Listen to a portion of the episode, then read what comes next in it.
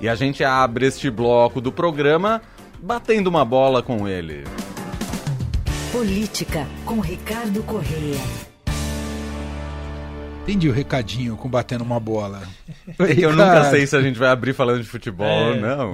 Tudo bem, Ricardo? Seja bem-vinda. Tudo bem, obrigado, Emanuel, Leandro e a Tudo todos certo. que estão sempre com a gente. É que a gente colocou um desafio pro Ricardo, É, que até aqui a gente tem sido muito amistoso com o Fluminense, né, Leandro? Claro. Até essa semana, né? Porque daí tem um Fluminense Corinthians aí chegando. Eu acho que o ambiente pode mudar um pouquinho aqui, viu, Ricardo? Tava assim, todo simpático e tal. É, não, a, a gente tá, a gente não quer grandes problemas até a final da Libertadores. Então, assim, se também for um esforço muito grande nos dar esses três pontos, a gente, a gente, não, a gente não liga. Contanto que não machuque ninguém, 1x0 Corinthians ali, não vou ficar chateadíssimo, não, né? Aí vocês perguntaram também sobre a seleção, Sim. mesma preocupação. É verdade, o André não é se verdade. machucar contra o Uruguai, já que o, o Nino sofreu ali um, É. um, um probleminha no treino, mas nem vai jogar contra o Uruguai, foi até melhor, né? Machucou Melhor. leve e vai estar de volta até a final da Libertadores. É isso mesmo. Nós estamos nesse, nesse cenário de suspensão, né? É isso. Diniz não escala o André. Vamos preservar ele para a final da Libertadores.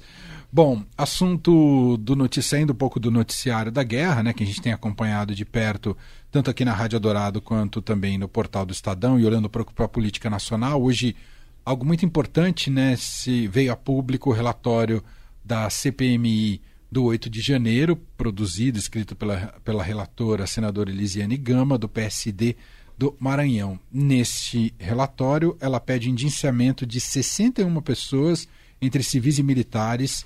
Nesse relatório final, ah, estão presentes o ex-presidente Jair Bolsonaro, PL, do PL, né, como já era es- esperado, e também outros nomes importantes ali do núcleo do governo dele, como os generais Walter Braga Neto e Augusto Heleno. Quero te ouvir um pouco sobre como é que chega esse relatório e a dureza desse relatório, Ricardo. Olha, Emanuel, assim, deu a lógica. Eu acho que talvez só a oposição imaginasse que pudesse ser diferente quando insistiu na criação de uma CPI. Né? Era óbvio que o governo, tendo maioria, é, tendo mais força, né? aí estamos falando de uma CPMI, o governo já tinha mais força no Senado, então ele já teria maioria de toda forma.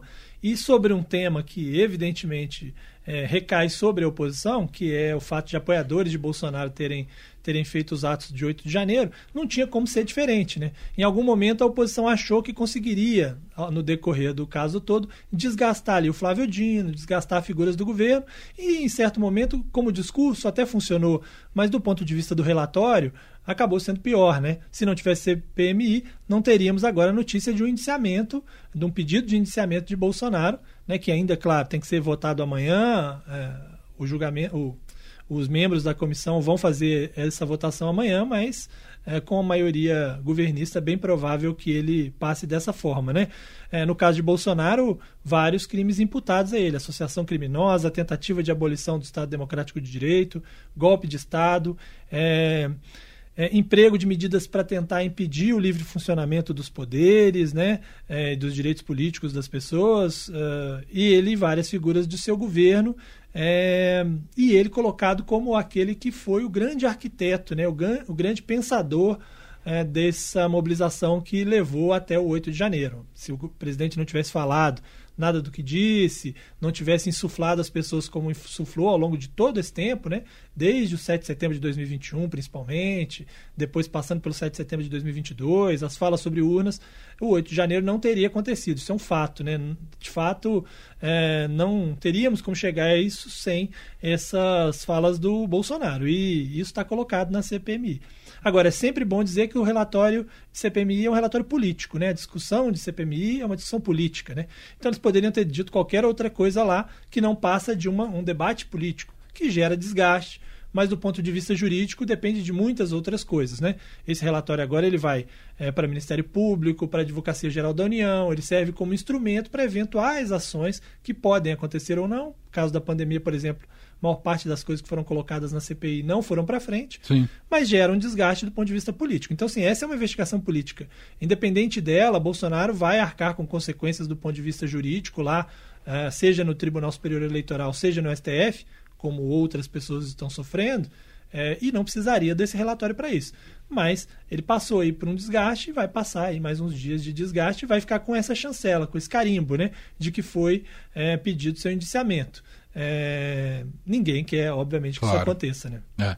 Não, e se isso vai à frente, claro que, como você muito bem disse, tem todo o processo na esfera jurídica, criminal, em relação ao Bolsonaro, mas se essa lógica, né, e, quando eu falo essa lógica, claro que isso precisa estar é, é, subsidiado por provas, mas se dá essa lógica que Bolsonaro foi esse autor intelectual do 8 de janeiro, e a gente já viu co- como é que o STF se comportou em É, relação às exato. penas dos executores, que não eram os mentores, É. isso se imagina que pode vir algo muito grave para o Bolsonaro em termos de dosimetria de pena, não é, Ricardo? É, sem dúvida. O próprio STF, quando fez o primeiro julgamento, já no, né, no primeiro réu, é, vários recados de ministros dizendo isso, né? Isso não podemos ficar só nos executores. É, isso não teria acontecido sem toda essa teia aí de informações falsas, de distorções, de, é, né, de questionamentos às urnas eletrônicas e à autoridade dos poderes. Então, sem dúvida nenhuma, Bolsonaro é, poderá chegar nesse momento. Pode demorar mais ou menos, mas o dia em que Bolsonaro será julgado também no STF por esse assunto me parece que é, é, de fato vai chegar. Ninguém sabe quanto tempo vai demorar, mas vai chegar e chegaria com ou sem CPMI. E me chamou a atenção de que esse relatório também cita temas que não estão correlatos à CPI, mas que também são investigações que estão acontecendo. A questão das joias, a questão dos cartões de vacina. É, tudo foi condensado ali dentro daquele relatório, assim como isso também tem sido condensado no Supremo Tribunal Federal dentro do inquérito das milícias digitais. Né? Eu até tenho questionamentos a isso. Falar que fraude de cartão está no mesmo balaio das joias e do 8 de janeiro, não acho que é exatamente a mesma coisa. Você pode até ter os mesmos as mesmas figuras participando, mas não significa que estão dentro do mesmo caso. Mas de fato isso está tanto no Supremo quanto também na CPMI foi colocado e por isso que outras figuras também estiveram implicadas aí, o Silvinei Vasquez, né, que é aquele que teve aquela história toda do dia da eleição, dos bloqueios nas rodovias, o Mauro Cid, né, essa turma toda está aí entre os investigados, assim como é, entre os possíveis indiciamentos, né, assim como Bolsonaro e vários de seus ministros, né? Braga Neto, Anderson Torres, Augusto Heleno, Luiz Eduardo Ramos, o Paulo Sérgio Nogueira, vários deles, grande parte deles militares. E aí também tem isso, né? A gente tem uma cobertura bem ampla desse, desse assunto, tanto sobre os investigados, sobre o que eles é, estão sendo, o que está sendo imputado a cada um deles, como é que foi a reação é, nas Forças Armadas, tudo isso também as pessoas podem acompanhar no site do Estadão. Perfeito. Bom, por falar então em complicações para o Bolsonaro, hoje continua o julgamento dele no TSE, que não é ele já está inelegível, é outro É. caso que está sendo julgado ali no TSE. Pode complicar ainda mais ele, Ricardo? É, esse é mais um caso que tem aquela repercussão política mais do que prática, porque ele já está inelegível. Esses dois casos, essas duas ações que vão ser investigadas, apuradas hoje, né, que vão ser julgadas hoje, uma do PDT e uma do PT, eh, também levariam à inelegibilidade pelo mesmo período, ou seja, não fariam eh, do- efeito jurídico Não se prático. soma, né? Não né? se soma, exatamente. E- mas eh, elas colocam a ideia eh, de dificultar aquele discurso de que, poxa, Bolsonaro foi condenado e, e não pode disputar a eleição só por causa de uma reunião de embaixadores, Hum. né? Seria uma coisa muito pequena. Então, aí ah, entram mais duas histórias. Uma delas é a utilização eh, do Palácio da Alvorada e do Palácio do Planalto para lives de campanha. É, essa é a ação do PDT. E outra é sobre encontros que Bolsonaro fez com governadores e com artistas para declarar voto nele, também nas dependências do Palácio da Alvorada e do Palácio do Planalto.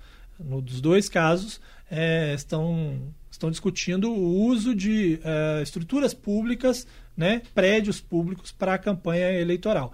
O que é importante, não apenas pelo caso do Bolsonaro, mas para cravar o que, qual é a regra, né? Bem clara, né? Porque se na próxima eleição Lula também fizer o mesmo, né? Já estando é, destacado com a inelegibilidade que, mais uma vez, né? Porque isso já foi destacado várias vezes, não pode, fica mais difícil para ele argumentar lá na frente. Então essas duas ações começaram a ser julgadas na terça-feira, na semana passada, na terça-feira. Elas vão ser retomadas hoje às 19 horas. Já teve o, o relatório do, do, do relator do caso. É, o Ministério Público defende a improcedência das ações, ou seja, ele, ele defende que ele não seja condenado, ao contrário dos outros casos, mas vai ser julgado e provavelmente ele vai é, sofrer mais essa derrota ah, no TSE. E se der tempo, não vai dar tempo hoje, mas ao longo da semana, é, eles também vão julgar de, né, se não for nessa semana, vai ser na outra, ações é, da campanha de Bolsonaro contra Lula. Aí, neste caso, dois pontos. É, que Lula teria utilizado mecanismos na internet para quando você pesquisava lá Lula, corrupção PT, ou Lula Lava Jato, Lula corrupto, caía em matérias favoráveis a ele, dizendo que ele estava sendo injustiçado, que era uma campanha contra ele. Essa é uma das ações. E a outra ação é de abuso de meio de comunicação por meio de uma, de uma emissora de TV. Também, neste caso, o Ministério Público uh, votou pela improcedência. Uhum. E pelo que a gente viu aí nos últimos anos do TSE, quando aconteceu com Temer, é, é, dificilmente isso vai adiante, até porque ele tem um cargo, ele teria que perder o cargo de presidente, imagina o tamanho disso tudo. Então, provavelmente, nesse caso do Lula, o TSE vai não vai dar não vai razão uhum. e não uhum. vai levar para frente. Mas isso está na pauta também. Num último caso, num caso extremo, poderia sim incluir não só a perda de mandato, como a inelegibilidade de Lula.